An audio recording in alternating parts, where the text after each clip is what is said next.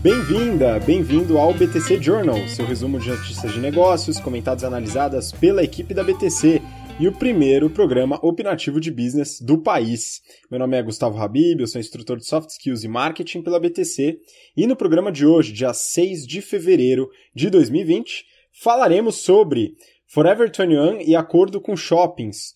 Uber tenta fusão sem sucesso. Problemas na Oio, startup indiana é, financiada pelo SoftBank. Eletromídia e compra da Elemídia, venda da Outback, possíveis compradores no Brasil, IPO da Localweb e resultados de ExxonMobil, Microsoft e Alphabet, ou Google. Né? E para acompanhar nesses resultados, nessas análises todas, como de costume, estou com o Renato Aracaki, instrutor de Finanças Corporativas, Valuation e Estratégia da BTC. E aí, Renato, tá animado para avaliar mais empresas aí que divulgaram seus resultados recentemente? E aí, Gustavo? E aí, pessoal, tudo bem? Pô, animado pra caramba. Agora tá um festival aí de divulgação de resultados, tá bem interessante. Toda semana uma, uma cacetada de empresas divulgando. As do Brasil vão começar agora e vai ser interessante para ver como fechou o ano de 2019 para todo mundo. Tenho certeza que algumas empresas foram bem, mas algumas, né, como sempre, foram mal e a gente vai analisar aqui. Bom, queria agradecer e mandar um grande abraço aí para os alunos que a gente finalizou o curso de, é, de férias do General Business Program. Galera, sangue nos olhos, 18 dias seguidos só aprendendo e discutindo sobre business. A galera muito boa, dedicação 100%. Achei muito legal. Grande abraço a todos, já estamos com saudades. E, e obviamente, vamos falar dos nossos cursos abertos. A gente está com o General Finance Program, nosso curso focado em mercado financeiro. Inscrições ainda estão abertas, então entre no nosso site www.btcompany.com.br GFP Acompanhe também o BTC Money, né? porque ele tem absolutamente tudo a ver ali também com é, o nosso curso de mercado financeiro, um pouco mais voltado para assuntos mais diversificados lá, é um pouco mais focado, mas acho que é bem interessante também. E é, o nosso curso de modelagem, que foi um sucesso também, as nossas turmas de férias. É, a gente recebeu bastante pedidos aí para a gente abrir uma nova turma durante a semana em São Paulo, então também estamos com turmas abertas em março. Entre no nosso site www.btcompany.com.br EBP. E vamos lá que senão a gente estoura uma hora aí, não, não podemos estourar a janela da uma hora e temos que falar de todas as empresas. Pois é, Renato, vamos tentar manter aí nessa janela. Aproveito para pedir para você que está ouvindo a gente pelo BTCcast ou acompanhando pelo YouTube, seguir a gente no Instagram, instabtcompany, tem conteúdo exclusivo por lá e você fica sabendo das novidades em primeira mão. Mas agora vamos parar de enrolação, acompanhar as notícias. Eu vou falar para você a fonte e o título da notícia e você depois vai atrás, dá uma lida na notícia e a gente vai fazer uma análise aqui como de costume. Tá? Então, se você é a primeira vez que você acessa, a gente tem um histórico bem grande, são mais de 70 episódios que a gente já gravou, Renato, ó, tem um histórico legal, é, e busque as informações também no histórico, tá? Acompanha as informações anteriores que valem muito a pena, tem bastante coisa interessante. Mas vamos lá, começando, tá? A primeira notícia é do valor econômico. Forever 21 chega a acordo com shoppings. Os grupos Simon e Brookfield estão entre os maiores locadores de lojas da rede de vestuário.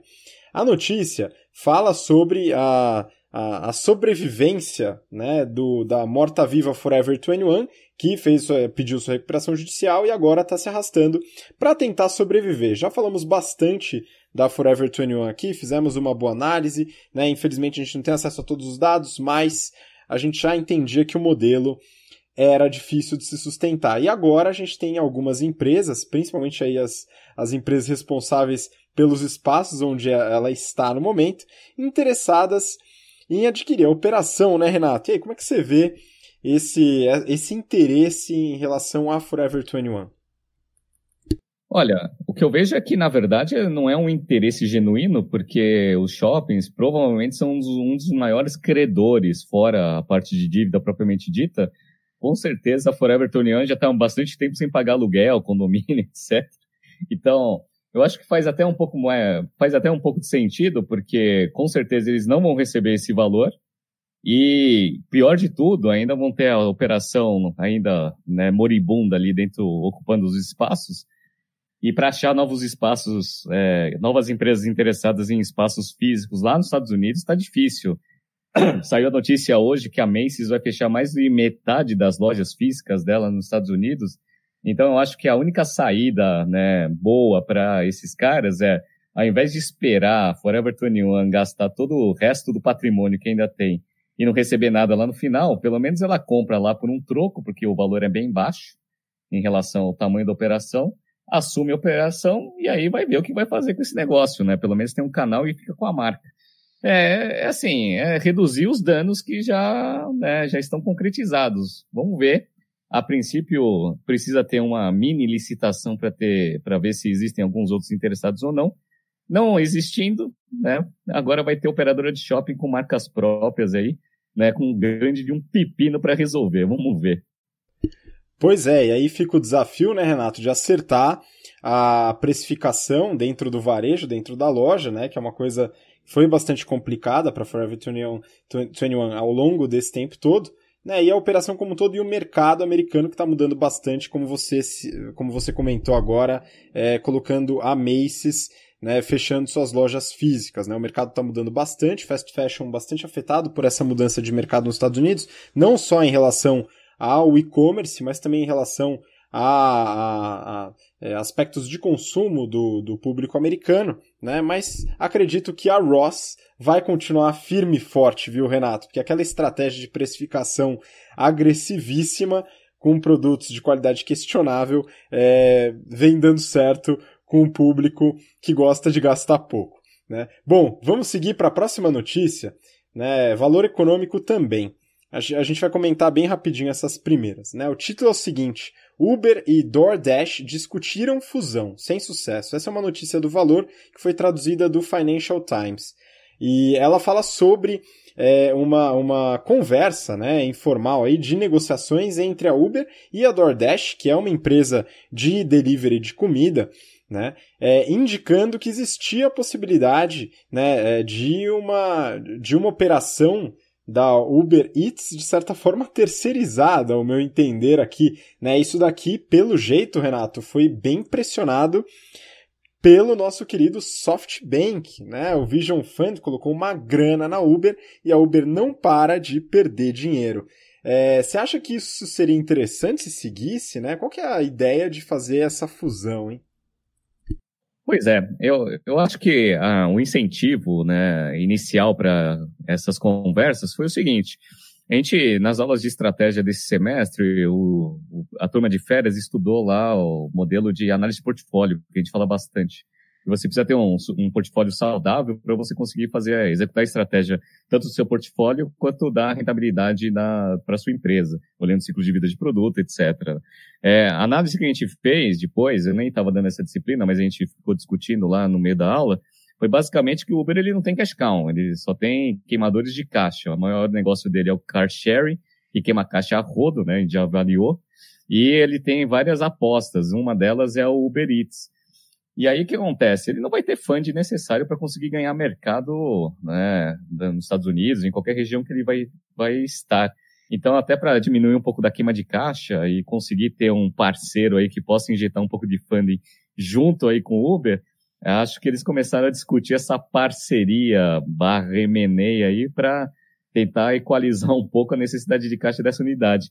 Lá na Europa eles estão ferrados, porque já tem uns caras gigantescos lá, o Just Eat, a gente até analisou aqui, né, já vem discutindo também uma fusão com outro gigante lá no, na Europa. No Brasil, o iFood ele domina esse mercado, então essa nova aposta do Uber, apesar de ser excelente o serviço e tecnologia, ele está meio mal posicionado, então ele vai precisar de dinheiro. E daí o Masayoshi lá do, do SoftBank, acho que já não tem mais tanto dinheiro assim para injetar como tinha antes. Então, fazer essa parceria, acho que foi uma das saídas que eles viram. Não deu certo, mas a notícia mesmo fala que não está descartado ainda para um futuro próximo, caso as condições de mercado e estratégicas sejam favoráveis. Vamos ver as cenas dos próximos capítulos.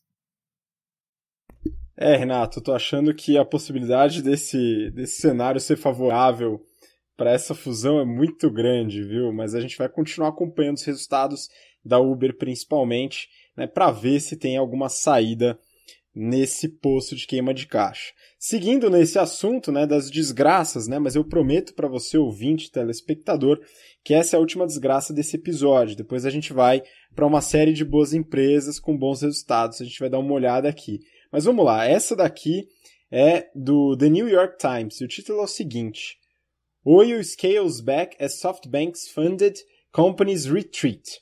Né? Então, é, a Oio, a empresa Oio, tem uma redução das operações drástica, é, enquanto as empresas é, é, financiadas pelo SoftBank diminuem. Né? A Oio, a gente já falou aqui sobre essa empresa, é uma empresa que trabalha no setor de, de locação de hotéis, né, de, de, facilitação de hospedagem, né, foi fundada na Índia, estou muito na Índia e na China.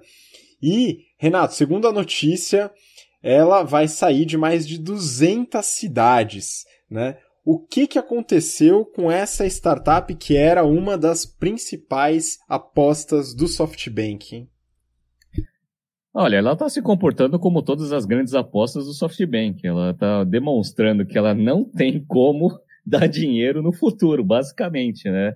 É, o modelo de negócio a gente já analisou aqui no, em BTC Journals passados, isso já faz bastante tempo. O modelo de negócio inicial do, do business era ótimo. Basicamente, o que eles fazem, para quem não conhece a Oio, eles pegam lá um hotel pequeno, que está todo zoado, que não tem grande volume de nível de ocupação, e aí o que eles fazem? Eles pegam o hotel, dão uma repaginada nele, colocam a marca Oio, e aí, obviamente, ele já começa a fazer parte íntegra ali do canal de venda. Então, eles criam uma rede de hotéis sem precisar fazer o capex, eles já utilizam hotéis que já existem. A princípio, a ideia é ótima, hein? não tem muito capex, você ganha fluxo e aí, obviamente, você rentabiliza lá o dono do imóvel. O problema é que, a princípio, eles, depois que eles receberam um bi e meio do SoftBank ano passado, eles começaram a tentar dar uma acelerada no crescimento, prometendo o quê, né? Receita para o dono do hotel, mesmo não tendo o nível de ocupação. É uma grande uma cagada isso, óbvio, né? Então acelerou bastante a queima de caixa. Ele expandiu muito rapidamente, inclusive aqui no Brasil eu tô vendo pipocar olho para todo lado. E a princípio esses contratos aí, eles vêm né, não sendo muito rentáveis. Então, a, o SoftBank está com aquela pressão de começar a demonstrar que alguma operação possa eventualmente cobrir o rombo de WeWork, Uber, etc. E aí eles tiveram que sair de 200 cidades, que nem você falou, demitiram mais de 1.800 pessoas. E vamos ver, eles estão avaliados em 10 bi pelo último, pela última rodada de investimento do SoftBank. Dado que o WeWork, que estava avaliado em 47 bi, a galera não está querendo pagar nem 8, esse cara que vale uns 10, vamos ver para onde que vai esse valuation. A princípio, a galera fala que não tem absolutamente nada a ver com o modelo do WeWork, até por isso que eles estão né, frisando bastante, que eles estão numa reestruturação mais para racionalizar os investimentos, que o modelo é completamente diferente. Mas o que eu estou achando é que o SoftBank errou de novo e ele vai ver né, esse erro se concretizar mais para frente quando ele tentar dar liquidez para esse negócio. Vamos ver aí cenas dos próximos capítulos. Mas o modelo era ótimo. Estou achando que fizeram algumas, né, algumas tomadas de decisões não muito corretas e agora estão tentando corrigir. Vamos ver. Acho interessante essa necessidade de explicitar a diferença do modelo do WeWork, né? Então tudo que for bem longe do modelo do WeWork está sendo razoavelmente aceitável. Né? Se parecer o WeWork, o negócio já vai dar problema. Né? Interessante esse ponto.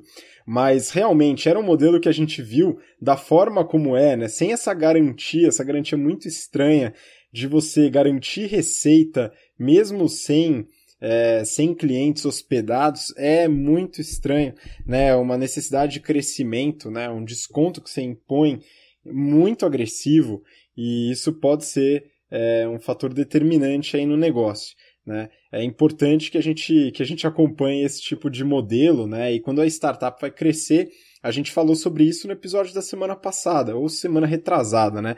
Sobre a, o excesso de caixa e as más decisões que você faz sobre isso, né? É, cara, a última observação sobre essa notícia, que é o seguinte, ó, o modelo, o pessoal sempre fala esses modelos exponenciais, que tem que ser escalável, que a receita cresce sem ter aumento de despesa, etc. Aí o modelo, né, a concepção inicial da Oi é fantástica, né? Você vai lá, pega o hotel, né, coloca lá o nome, dá uma repaginada e aí já entra na rede de hotéis aí, Oi, né? Legal. Aí ele recebeu lá um aporte de 1,5 bi do SoftBank, né, no valuation de 10 bi. Beleza. Sabe o que ele fez? A primeira coisa que ele fez com o dinheiro, ele comprou um hotel. Aí, ó, já já zoou o modelo. Eles foram lá em Las Vegas, compraram o hotel do Reuters, pagaram 135 milhões de dólares. Então, aquele modelo, asset light, fantástico, etc., a primeira coisa que você faz quando você tem dinheiro no caixa é zoar o modelo de negócio. Aí foram lá e compraram o hotel. Olha que desgraça. Por isso que eu falo, a gente já falou no BTC de ano passado, não pode deixar caixa com essas empresas. Se você deixa caixa, a galera faz essas coisas aí, aí vai lá e compra a porra do hotel. Mas o modelo de negócio não era asset light sem hotel? Caramba, né, meu? É, talvez tenha perdido um pouco a coerência, né?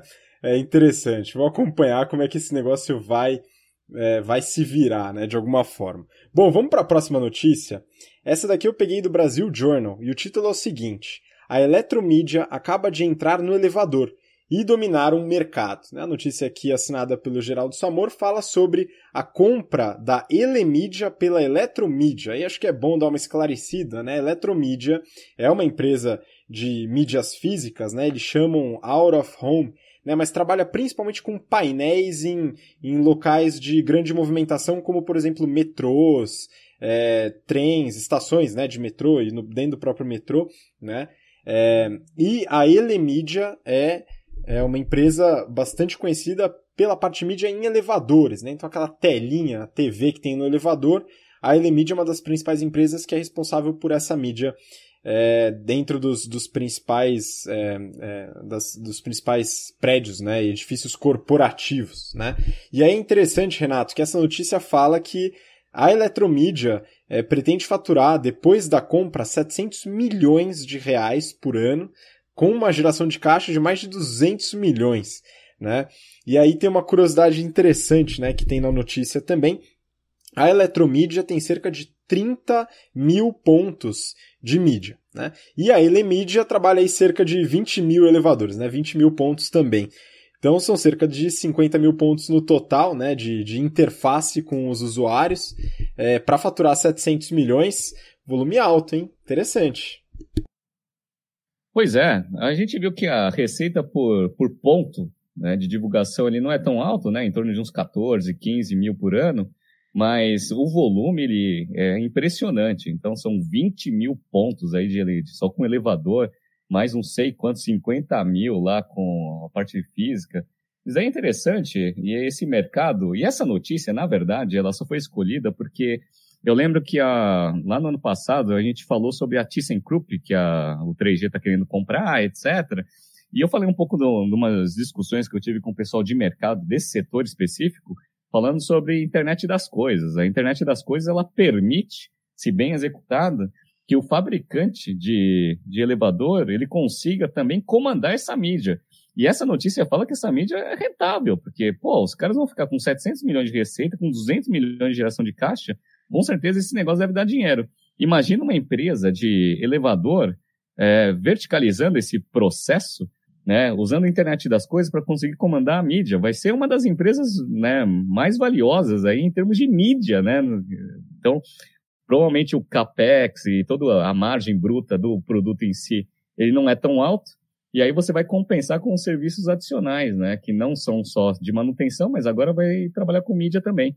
Então é bem interessante, né, essa, essa notícia aqui no Brasil, obviamente, eles dominando esse mercado. Vamos ver se essa fusão vai sair ou não vai.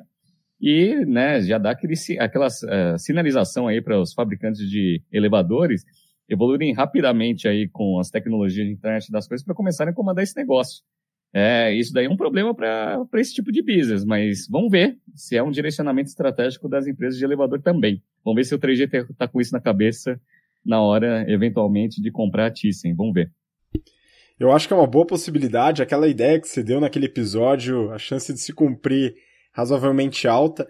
E aí, só completando do ponto de vista de marketing, né? Quando a gente fala de mídia física, muita gente mais jovem, o pessoal da mídia digital, acaba torcendo um pouco o nariz né? Mas olha o volume de faturamento e de fluxo de caixa, geração de caixa que uma empresa dessa gera, né, muito relevante e está dentro de estratégia das empresas de diversificação de canais de comunicação. Então, dentro da parte marketing, a gente fala dos 4Ps, fala da promoção, né, que trata dos canais de comunicação e da importância de você atingir a atenção do público de diversos pontos. Né? É muito importante, a gente falou sobre isso na turma de férias, né? fala constantemente sobre a estratégia de alocação de recurso em canais de comunicação e como isso deve ser aplicado de forma integral, né? sem pensar canal a canal, mas pensar como estratégia de campanha. Isso é muito importante, se você tem interesse em conhecer um pouco mais sobre isso, GBP terá turmas abertas, aí estamos em lista de espera, já 500 inscritos, mas segundo semestre estamos aí, será muito legal ter você também participando dessas discussões. Então a mídia física definitivamente não morreu, né, Renato? É importante falar sobre isso. Bom, seguindo, próxima notícia é também do valor econômico, e o título é o seguinte: Venda do Outback avança com quatro interessados. Disputam segunda fase em que devem ser apresentadas ofertas de compra as gestoras Advent e 20 Partners e as redes Burger King e Madeiro. Falamos sobre o Outback, a gente fez a análise da controladora do Outback, a Blooming Brands, então se você não acompanhou, volta alguns journals passados aí, a gente fala sobre essa decisão de venda, por que, que ela surgiu. A gente vai retomar aqui, o Renato pode comentar, mas ela decidiu vender o Outback no Brasil, apesar de rentável, esse é um ponto interessante, é, e a, a, houve uma série de interessados e quatro passaram para a etapa de proposta oficial né, deles dois fundos, uma empresa que tem um fundo por trás, no caso Madeiro, né, que tem o Carlyle, e Burger King, né, que está dentro ali da estrutura é, do Burger King Corporation e também com um braço ali da, da empresa financiada pelo Jorge Paulo Lehmann, pelo 3G, né, que é a RBI, a Restaurant Brands International. Renato, e aí, o que, que, você espera dessa possível compra da operação do Outback no Brasil, hein? Pois é, só relembrando a todo mundo, a gente avaliou a empresa, a gente entendeu o porquê, olhando para os financials, a princípio a empresa está extremamente alavancada, então ela precisa reduzir um pouco do tamanho da operação até para conseguir fazer caixa e melhorar aí os índices de, de rentabilidade e liquidez. Essa é a primeira. Hein? Inclusive, esse negócio até vai contra uma, uma notícia aí, um highlight aí que deram na notícia, falando que era mais para remunerar acionista lá dos Estados Unidos. A minha impressão, olhando os financials, é para melhorar o índice de liquidez do negócio, né? Não sei se é para ficar fazendo o acionista receber dividendo, mas enfim, tá? Eles fizeram certinho, então a operação ela é rentável. É, a gente viu que Outback Brasil é até mais rentável que lá nos Estados Unidos. Eles fecharam a operação da, do Flemings, é, que era aquela, aquele restaurante um pouco mais chique, mas que provavelmente não dava dinheiro. Então, até para não atrapalhar aí o valor do, do, ativo aqui no Brasil, eles fecham a operação e, e vão para leilão, que é o método mais eficiente aí para você conseguir maximizar o valor do ativo.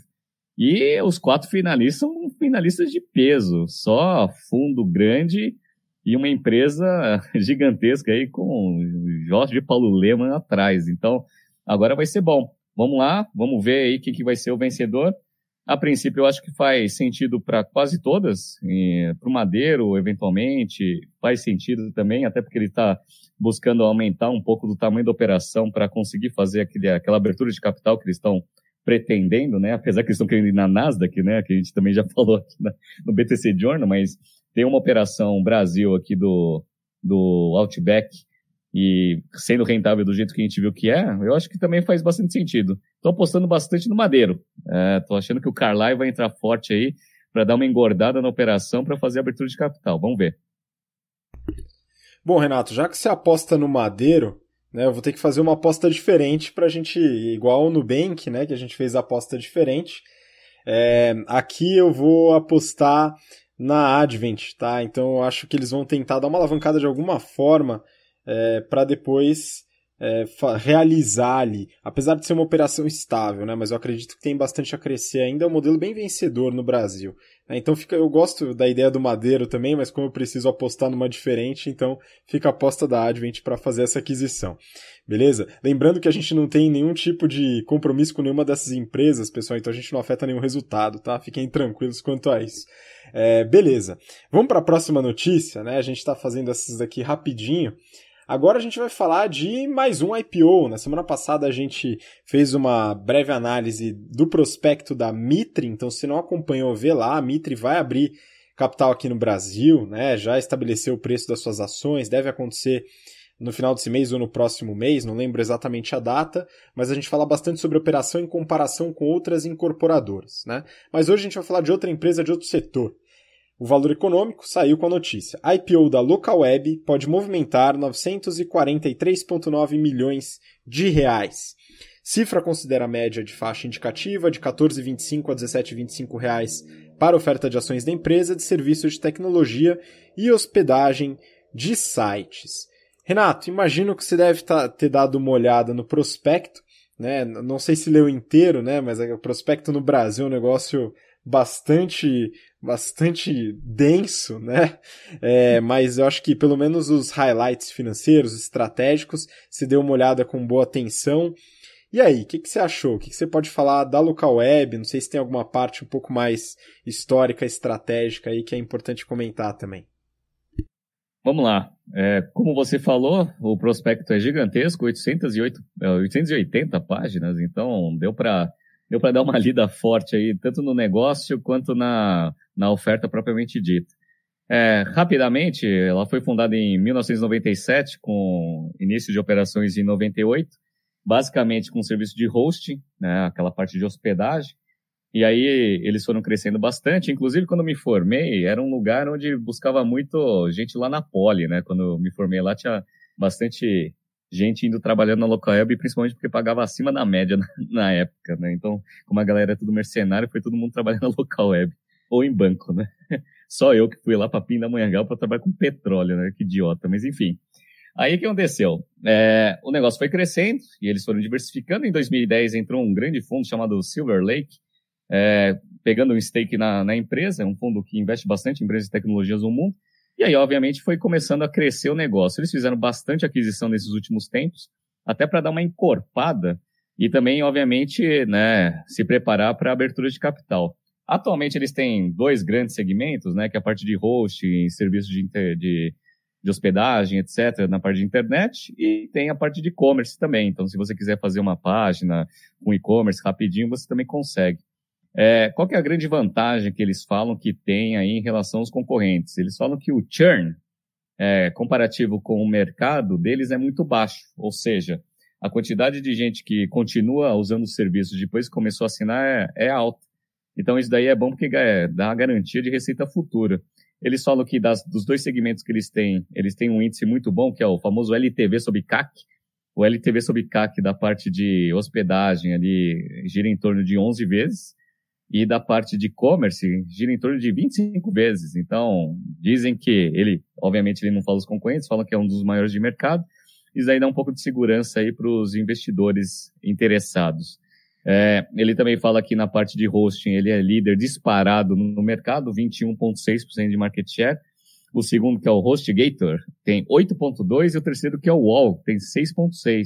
Então ele tem uma liderança até relativamente folgada aí dentro do, do mercado.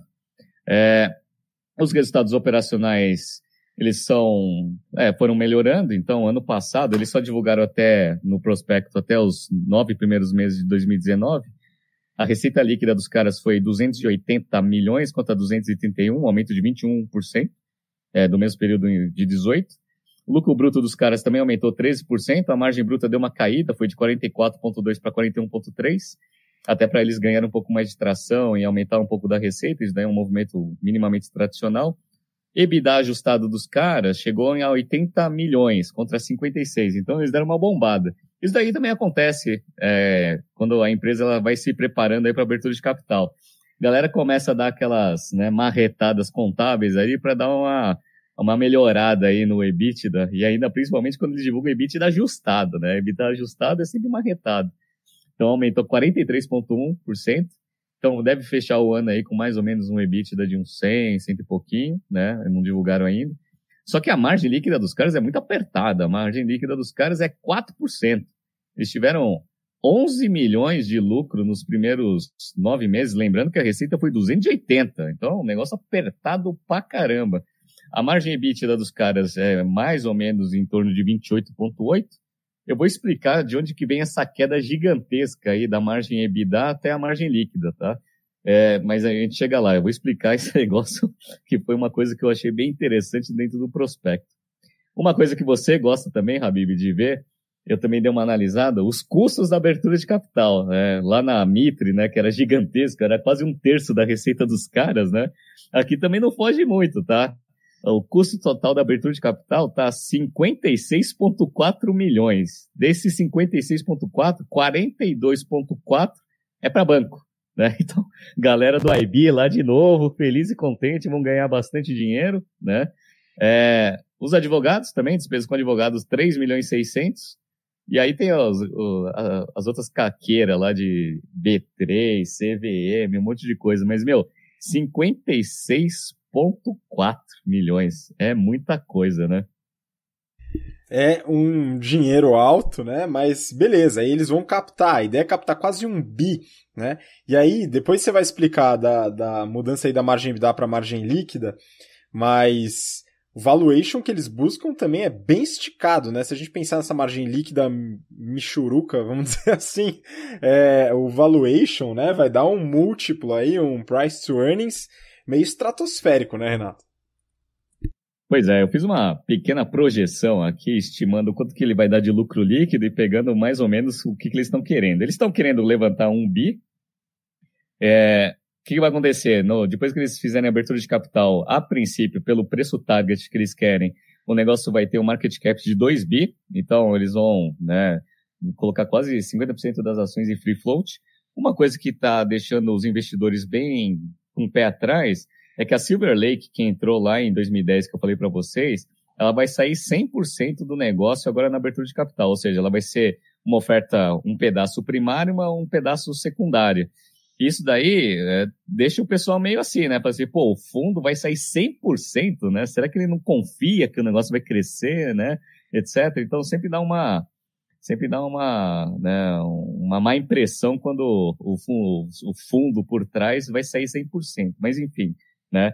Aí o que acontece? Que acontece? Aí projetando ali o market cap, aí eu peguei um pouco de dívida que eles têm, né? Que também é uma coisa né, relativamente estranha aqui que eu vou comentar é, eles estão com price to earnings aqui estimado de 135 vezes. É um price to earnings bem esticado. É, o pessoal não está muito acostumado aqui no Brasil com esse tipo de, de operação aqui, e-commerce, etc., com esses múltiplos altos. Mas eu acho que você deu uma olhada né, no concorrente ou no peer lá dos Estados Unidos, que é um mais comparável com o Brasil, né? Pois é, Renato, dei uma olhada rápida né, nos, nos últimos resultados da GoDaddy que é a líder de mercado de, de hosting de sites nos Estados Unidos. Né? Seria, entre aspas, e bota aspas aí, comparável com a local web. Né? A GoDaddy, inclusive, ela atua no Brasil, né? acho que é quinta em market share, é isso? É a quinta. Boa. É, bom, nove meses de 19, eles faturaram 2,2 bi de dólares. Né? Então, aí deve chegar aí perto dos 2,5, 3 bi no ano, né? Eles têm um free cash flow muito representativo, né, aí nos primeiros nove, nos primeiros nove meses, de quase 560 milhões de dólares, né, mas o lucro líquido também mirradinho, mirradinho entre aspas, né, a gente está falando de altos valores aqui, né, 77 milhões. Aí a gente vê que a margem líquida também é apertada, 3,5%, até mais baixa um pouco do que a da local web nesse prospecto, é, e o múltiplo também é bastante esticado, não tanto quanto esse múltiplo que a local web está buscando, mas é em torno de 100 vezes, né? Então, é, tecnologia, né, tem algumas discrepâncias em relação a outros mercados. Né, mas é interessante ver que tem algumas semelhanças em relação ao modelo, apesar do GoDaddy é, ser muito maior. Né? A gente está falando aí de uma empresa que é quase 10 vezes maior do que a local web hoje. Né?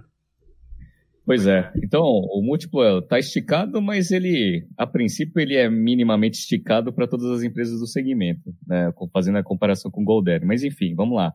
É, então, a gente já sabe que essa oferta vai ser um pedaço primário e um pedaço secundário.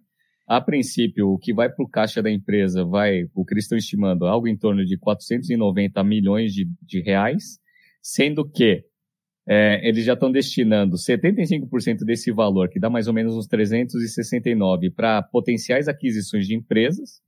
Dado que eles têm 21% de market share, eu acho que eles vão ou diversificar, até porque eles estão indo muito forte nessa parte de e-commerce, ou eventualmente consolidar ainda mais forte a posição deles em, é, em host.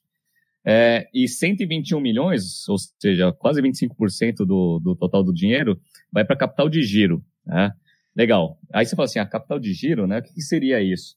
Bom, aí agora eu vou amarrar tudo, né? Eu dei uma, eu dei uma olhada, fiquei meio impressionado com a diferença entre a margem EBITDA de 28,8 lá para a margem líquida de 4%, né? Eu falei assim, pô, o que será que está acontecendo? Aí dei uma olhada lá no balanço, óbvio.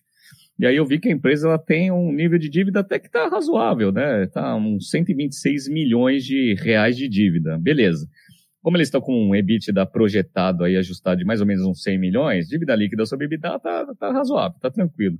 Só que aí, eu curioso, né, fui lá entender como que é a composição dessa dívida. E aí, qual foi a minha surpresa quando eu vi que a, a maior parte, quase 90 e poucos por cento da, dessa dívida está dando em dólar. Toda em dólar. E assim, umas taxas de dólar, assim, absurdas, né? Dólar mais 5,5, dólar mais não sei o quê. Eu não consigo muito entender por que, que essa empresa está com dívida em dólar, né? Mas enfim, né? É, o dólar, como a gente já percebeu nesses últimos meses, né? Eu acho que ele ficou bem baixinho, né? Tá alto pra caramba. E aí esse negócio deu uma destruída no resultado financeiro dos caras que fez a margem deles despencarem, a margem líquida em relação à margem EBITDA. E aí, olha que coincidência, né? Eu acho essa estrutura de dívida aqui meio questionável, né? No mínimo, né? Pegar toda essa dívida em dólar. Dá 126 milhões posição agora de, é, de dívida bruta dos caras. E eles pegaram aqui no User of Procedures 121 milhões que eles vão pegar da abertura de capital para capital de giro. O que, que, vocês, que, que você acha que eles vão fazer, né? Eles vão tentar corrigir essa, essa, vai, não vou, não vou usar o que eu estou pensando, né, mas todo mundo sabe o que eu, que eu vou falar, essa besteira de estrutura de capital aqui, de alavancagem em dólar. Não faz sentido nenhum. Eu não, eu não consegui ler o porquê que eles têm essa dívida em dólar. Não vi nenhuma justificativa operacional razoável para isso, né? Então, o que eu acho é, eles vão precisar fazer essa abertura de capital, vão captar todo o dinheiro, vão pegar 120 milhões ali, 120 e pouco, vão tentar dar, ou transformar essas dívidas de dólar para real, ou saldar essa desgraça aqui, limpar a estrutura de capital da empresa. Porque do jeito que tá, essa dívida tá cara pra caceta. Mas vamos ver, né? Eu não, não entro em aberturas de capital. Para quem gosta de, de grandes emoções aí, ó. Mais uma aí. Tem a Mitra, que a gente falou semana passada, e a Local Web. Pronto, falado. Maravilha. É, estou fora de ambas, né? Mas torço aí pelo sucesso de quem quiser é, investir nessas empresas. Bom, vamos seguir, Renato, que hoje o negócio está tenso, tem muito resultado legal para falar. É, essa daqui é do valor econômico. Lucro líquido da ExxonMobil cai 5% no quarto TRI. A petrolífera americana somou 5,7 bilhões de dólares nos últimos três meses de 2019. Né? Então a reportagem fala sobre a queda no lucro líquido, no resultado consolidado né, no quarto trimestre. É, ainda assim uma empresa com lucro bastante representativo. Né? E acho que a ideia é realmente puxar para falar um pouquinho da, do histórico da ExxonMobil e uns highlights desses resultados, né? que a gente não fala sobre empresas do setor de petróleo há um tempinho. Né? E aí, Renato, o que, que você deu uma olhada? Bom, vamos lá. Basicamente, eu vou contar um pouco, um pouco, da história, mas deixa só já falar isso já, porque é difícil, senão eu vou esquecer lá na frente. O lucro líquido da ExxonMobil, ela caiu no quarto tri de 19, é, principalmente por causa de uma baixa contábil. Então, essa baixa contábil, ela existiu lá na parte de chemicals deles, fora dos Estados Unidos. Então, basicamente, eles revalorizaram o ativo, provavelmente fizeram uma aquisição num valor que eles não estão conseguindo justificar agora por N motivos, né? Preço de dólar, preço das commodities, etc. Então eles resolveram fazer esse ajuste contábil. Esse ajuste contábil ele contribuiu é, com uma queda ali de 353 milhões é, no, no lucro do, do, quarto, do, do trimestre, né? Do quarto trimestre de 19. Se não fosse essa baixa contábil, o lucro líquido da ExxonMobil no quarto TRI de 19 ia ser maior do que do quarto TRI de 18. Por que, eu gosto de falar isso? Porque isso é uma coisa que eu bato bastante nas aulas de Finanças Corporativas e Valuation, É, e na parte de contabilidade e análise de demonstrativos financeiros, que é o seguinte, a baixa contábil é um ajuste que é feito, que ele tenta corrigir né, um, um, erro no passado. Então você pagou mais do que deveria pagar lá no passado, a auditoria não vê que você consegue justificar o valor pago, ele manda fazer a baixa contábil. Então, assim, não é que operacionalmente a ExxonMobil está uma desgraça total. É, caiu o lucro, caiu, beleza, mas assim, se não houvesse essa baixa contábil, ele tinha um lucro maior do que ele teve no quarto trimestre de 18, tá? Então, fecha parênteses aí só para relembrar aí a galera. Bom, é, ExxonMobil, acho que a galera minimamente conhece a história, né? Todo esse mercado de petróleo lá nos Estados Unidos, ele nasceu lá em 1870 com John Rockefeller. Então, ele foi lá, né? Começou a investir em petróleo fez um negócio gigantesco, tão gigantesco que ele comandava 90% do, do, do mercado de petróleo no, nos Estados Unidos. E aí o, o governo americano mandou cortar essa empresa em 34, né? Então ele quebrou a empresa em 34 pedaços. E aí foram surgindo outras empresas bem pequenininhas, né? Dessa, dessa Standard Oil aí dele, né? Que ele fundou e quebrou em 34. Nasceu a, a Exxon, nasceu a Mobil, nasceu a Chevron, né? Que é a Texaco, né? Que a gente conhece um monte de petroleira gigantesca que agora, né, a gente já sabe que é, é gigante, né, essas operações era tudo uma empresa só, né, do Rockefeller, né, que o pessoal chama de Tycoon.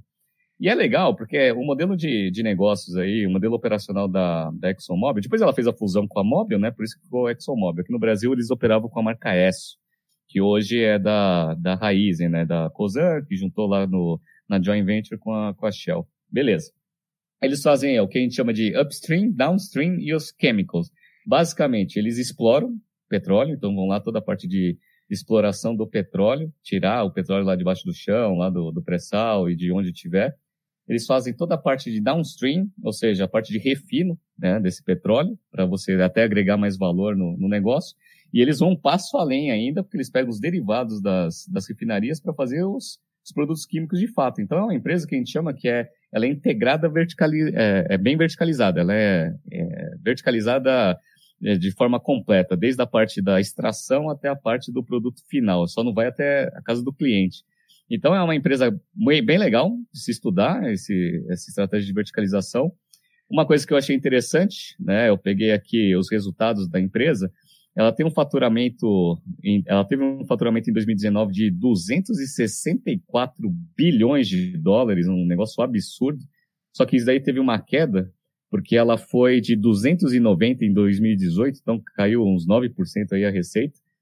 E a margem operacional, é, o lucro antes de imposto de renda, ele é alta, 20 bi, só que a margem é meio apertada, é 7,6. Mas como a magnitude de receita é tão alta, né? Mesmo sendo uma margem apertada em dinheiro, dá dinheiro pra caramba. Uma coisa que eu acho interessante, eles divulgam no resultado deles, tanto a parte de produção quanto a parte de, de venda. A parte de produção, obviamente, ela tem uma concentração mais forte, falando em região, dos polos produtivos. Então, a maior parte de extração de líquido, petróleo, etc., vem da Ásia. 32% do que eles extraem vem da Ásia. 27,3% é Estados Unidos e 20% é Canadá e Américas. E aí depois tem é, aquele monte de coisa, África, etc. Né?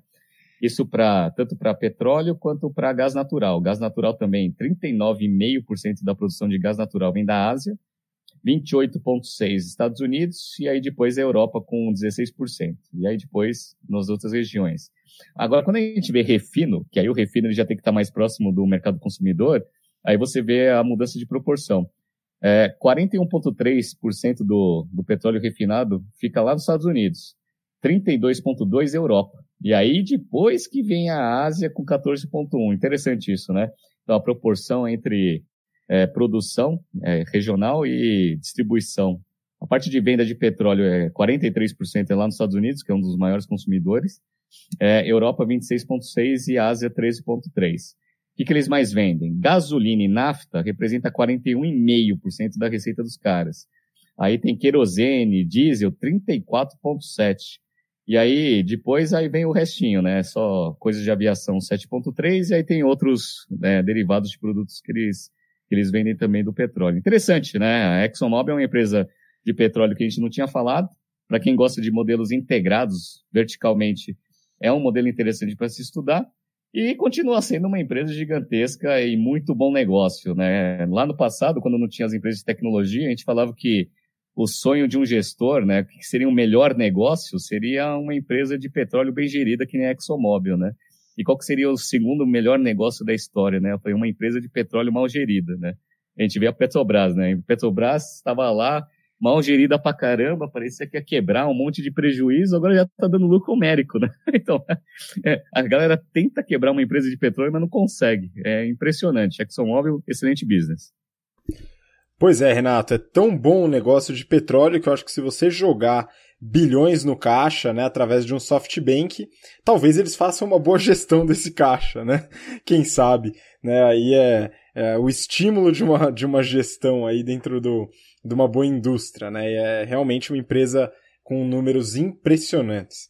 Né? Interessante aí o histórico, também os números e a distribuição. Essa verticalização ela é, ela é muito interessante nesse mercado e, além disso, é, a diferença entre as regiões de, de, é, de exploração e as regiões de refinaria e trabalho com os químicos, né? Esse ponto também é interessante. Bom, vamos seguir para a próxima notícia, senão a gente fica muito tempo. Próxima notícia é do Valor Invest e o título é o seguinte: com serviço de nuvem, lucro da Microsoft cresce 38% e bate 11,6 bilhões de dólares.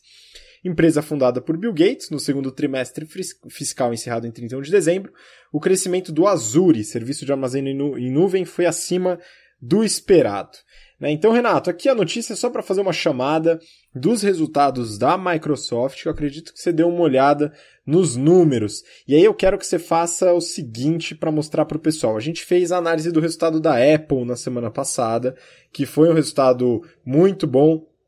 A Apple teve um resultado impressionante, mas a gente pontuou um certo perigo, né? No caso, principalmente da estratégia de portfólio, onde mais de 60% da receita vem de iPhone. Apesar de um ponto aqui, um parênteses que a gente não falou na semana passada, né? A Apple vendeu muito AirPod, aquele, aquele fone de ouvido caríssimo, né? Vendeu um absurdo, né? Com uma receita próxima da receita total da Tesla. Impressionante esse, esse número, mas é, ainda assim, mais de 60% fica com o iPhone, né? No caso da Microsoft, eu imagino que seja um pouco diferente, né? Sim, bem diferente. E agora eu vou falar para vocês o porquê que eu gosto pra caramba da Microsoft em termos de estratégia de portfólio. Então vamos lá. Rapidão, é, eles divulgaram resultados, eles começam o resultado, o ano fiscal deles em, no meio do ano, então eles estão no segundo trimestre, então o resultado deles é fechado de seis meses. Então, em seis meses aqui, eles fizeram um faturamento de 69, de 70 bi de receita, né? Um crescimento de 13% em relação ao mesmo período do ano anterior. A margem bruta dos caras é gigantesca. Eles têm uma margem bruta e melhorou, tá? Foi é, 67,5% de margem bruta contra 63,7%. E aí, com certeza, né, com toda esse, essa margem bruta, a margem líquida dos caras também foi um espetáculo. 22, por, é, 22 bilhões de lucro líquido com uma margem líquida de 32%. Melhorou 4 pontos percentuais em relação ao mesmo período do, do ano anterior, que foi 28% de margem líquida. Então a Microsoft é uma empresa que vem crescendo receita, vem crescendo é, eficiência operacional. Isso daí é até tema de um caso que a gente faz nas aulas de problem solving. A gente analisa uma empresa que é muito parecida com a Microsoft, né? Legal. Esse negócio é uma máquina de dinheiro, só de fluxo de caixa das atividades operacionais, eles geraram 25, quase 25, 24,5 bi de caixa das atividades operacionais nos primeiros seis meses, é, contra 22,5 no mesmo período do ano anterior. Só relembrando, né? Eles tiveram um lucro líquido de 22 bi e geraram 24,5 bi de caixa operacional.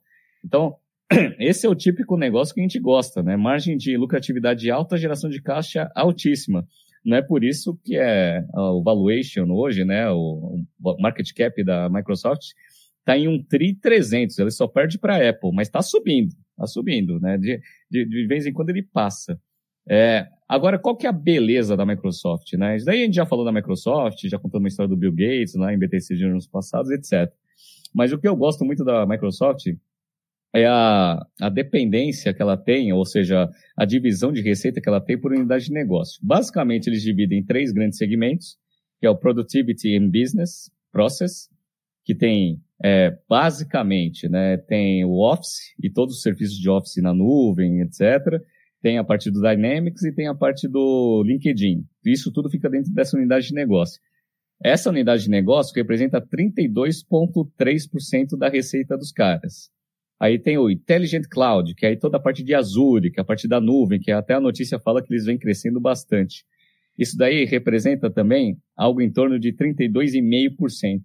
Ou seja, né, se você pegar 32, 32 são três né, divisões, a outra divisão também é mais ou menos um terço, que eles chamam de More Personal Computing.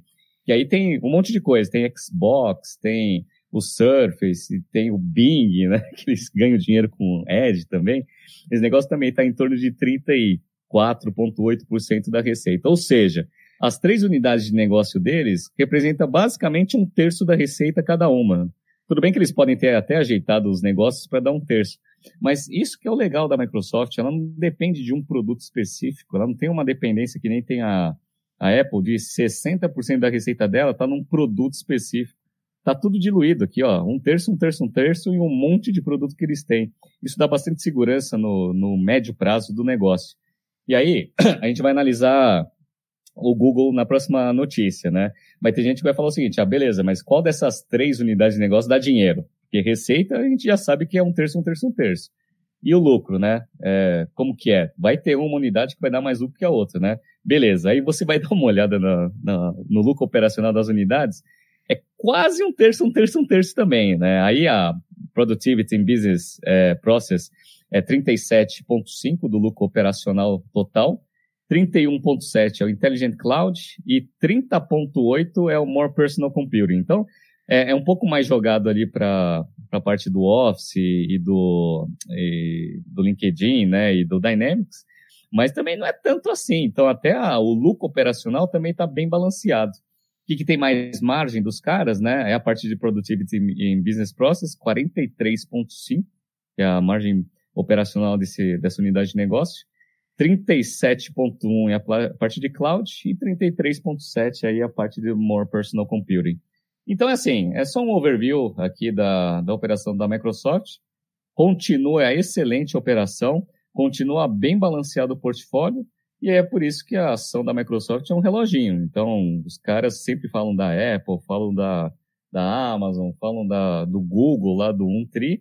Microsoft já passou um tri também, está lá quietinha, subindo. Às vezes passa a Apple, às vezes fica atrás da Apple, mas sempre está lá como uma das empresas mais rentáveis. Belo trabalho aí do, do novo CEO aí, do novo, né? Já faz tempo, né? Já faz mais de 4, 5 anos que ele está aí, mas está executando a estratégia muito bem feita. Então, se vocês quiserem ver uma empresa muito bem estruturado em termos de portfólio e negócios, sugiro que vocês é, analisem no detalhe a Microsoft. Muito bom, resultado impressionante mesmo, né? E a consistência desse resultado é o que mais impressiona, né? E muito desenvolvimento de tecnologia, né? Muito investimento em P&D e isso retornando em é, criação de valor econômico, que é o tema que a gente falou já em alguns episódios anteriores, né? Você criar valor para a empresa, muito importante, né? Então sou fã também, é de forma imparcial, sou fã da, da Microsoft, né? Uma empresa boa, inclusive é, tá aí, tô pensando aí em colocar no portfólio de investimentos no exterior. Então BTC Money, pessoal que acompanha, né? Eu vou falar quando isso acontecer, mas é um target aí importante. Bom, vamos para a última então. Você já adiantou, fez o spoiler, Renato, mas é isso mesmo, valor econômico lucro da dona do Google atinge 10,6 bilhões de dólares no trimestre. Né, a, a, notícia fala da Alphabet, né? A Alphabet é controladora do Google, criada pelos fundadores do Google para controlar todas as empresas, né? Separando o Google como uma unidade de negócio e as outras empresas do grupo. Aqui a gente tem é, um resultado também interessante, né, que a gente vai analisar. Então a gente deixou boas empresas aí para o final, com uma estrutura de receita um pouco diferente, né? E aí, Renato, como é que saiu esse resultado aí? Olha, o resultado foi excelente. Eu vou pegar até o fechado do ano, até para a gente ter um comparativo ali com a Microsoft. Apesar que a Microsoft foi só seis meses, né? Mas vamos lá. A, o Google é um espetáculo de, de business. É, teve uma receita em 2019 aí de 161,8 bilhões de dólares contra 136 no mesmo período, né, no, em 2018, ou seja, um crescimento expressivo aí de receita. É, as margens operacionais cresceram bastante também, então, margem operacional é, saudável em torno de 21%, então isso daí é bem interessante. O lucro líquido da, do Google em 2019 foi de 34,3 bilhões de dólares. É um lucro absurdamente alto, né? Cresceu mais de 10%, foi 30 bi em 2018. Aí, qual que é a grande diferença? Eu também acho o Google espetáculo, a gente já falou sobre o Google é, com a supremacia quântica, etc. Eles têm a Waymo, que é um puta business ali de é, tecnologia para carro autônomo, etc. Né? Mas olha a diferença. A gente pega aqui as divisões do Google, é, o que é relacionado à parte de propaganda, que eles chamam de Google mesmo, né? Porque eles fizeram toda aquela reestruturação, né, da, da, da empresa mãe, que é a Alphabet, aí foram fazendo Google, que é os serviços tradicionais do Google, e depois foram criando outras empresas embaixo. O que é Google, que é a Ad mesmo, ou coisas relacionadas à propaganda, é, dos 161 bilhões de receita, foi 134, ou seja, 83% da receita dos caras é relacionada ao negócio principal deles, que é a parte de publicidade online, né, ou derivados de. Então, essa que é a grande diferença da, da Microsoft com né, a Apple, que tem 60% da receita concentrada em iPhone, e o Google, que tem 83% da receita dele concentrada é, no negócio principal deles, né? Os outros 17 é o quê? É aquelas grandes apostas que eles estão fazendo. Existe uma grande expectativa que esses negócios vão dar muito dinheiro lá na frente, mas atualmente esse negócio não dá. Tanto é que o que dá dinheiro de fato para eles é ainda o negócio principal que é o Google. E aí eles têm que cobrir né, o prejuízo operacional das outras unidades de negócio com o Google. Mas é tanto lucro operacional que eles podem ficar errando pra caramba. Acho que cabe um WeWork, cabe um Uber dentro do Google aí que eles podem ficar queimando caixa rodo pro resto da vida.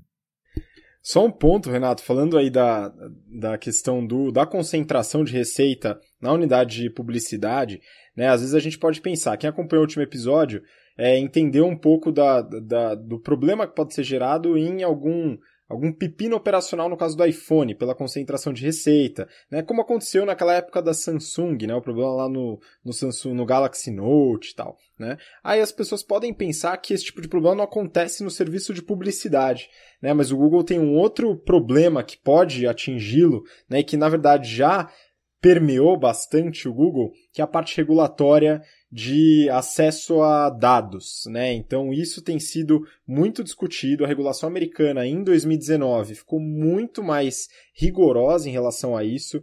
Então todos aqueles, toda aquela análise de cookies, de entrar em sites, de obter os dados dos usuários, é, os governos estão se preocupando bastante com isso. Isso pode ser um, um eventual problema para o Google. Né? Ainda não atingiu tanto e, obviamente, eles trabalham para fazer com que isso não seja um problema. Mas é um, um, perigo aí. Então, se você fizer uma análise SWOT, algumas ameaças aí, você tem a ameaça, ameaça regulatória de, é, de obtenção de dados, né? Pelo menos acredito que esse é um ponto que eles ficam bem atentos, né? Não, isso sim. É, eles vêm sofrendo bastante, principalmente na Europa. Lá na Europa as leis são bem mais rígidas em relação a a esse tipo de assunto do que nos Estados Unidos, apesar que nos Estados Unidos também a coisa é bem séria, né? Mas lá, no, lá na Europa eles vêm sofrendo bastante. E outra coisa que está em pauta é essa concentração de market share que ele e Facebook têm em relação às mídias digitais. Então, é, também está em pauta essa discussão. Lá no passado, eles tentaram forçar a Microsoft a fazer uma cisão ali, até para ter, ter um pouco mais de competitividade no mercado é, esse assunto também está em pauta ali na, no, na questão regulatória que com certeza pode influenciar né, nessa grande concentração de receita e, obviamente, no, no, valor de mercado do negócio, tá? Então, bem, bem colocado. Só para a gente finalizar, né, é, aquele, aquela combinação ótima, que é o seguinte, eles tiveram 34,3 bilhões de dólares de lucro em 2019 e a geração de caixa das atividades operacionais deles em 19 foi 54 bi. É coisa pra caramba, né?